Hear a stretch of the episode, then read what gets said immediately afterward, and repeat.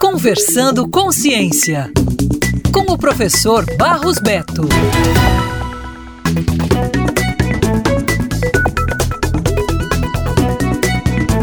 Pesquisadores da Universidade de Melbourne, na Austrália, da Academia de Inovação Ganjian e do Instituto Ningbo, ambos na China, e da Universidade de Manchester, no Reino Unido, desenvolveram um protótipo de um aparelho chamado eletrolisador para produzir hidrogênio a partir do ar em vez de se valer diretamente da água. No dispositivo, uma espuma de vidro porosa com 14 milímetros embebida em ácido sulfúrico capta a água do ar. O líquido escorre até atingir os eletrodos que os separam em oxigênio e hidrogênio. Construído com base na técnica conhecida entre os especialistas como eletrólise direta do ar, o dispositivo funcionou durante 12 dias seguidos, alimentado por energia solar ou eólica, com uma eficiência próxima a 95%, e poderia operar até mesmo em ambientes secos, com 4% de umidade. Seu desenvolvimento procurou eliminar as limitações de outras abordagens de extração de hidrogênio, que produzem compostos químicos indesejados, resultam em hidrogênio com baixa pureza, apresentam baixa eficiência ou exigem uma etapa extra de separação dos componentes da água. Que tal pensar nisso para o nosso estado? Poderá ser mais uma contribuição para o projeto de geração de hidrogênio verde. Isso é ciência, isso é pesquisa, valorize sempre.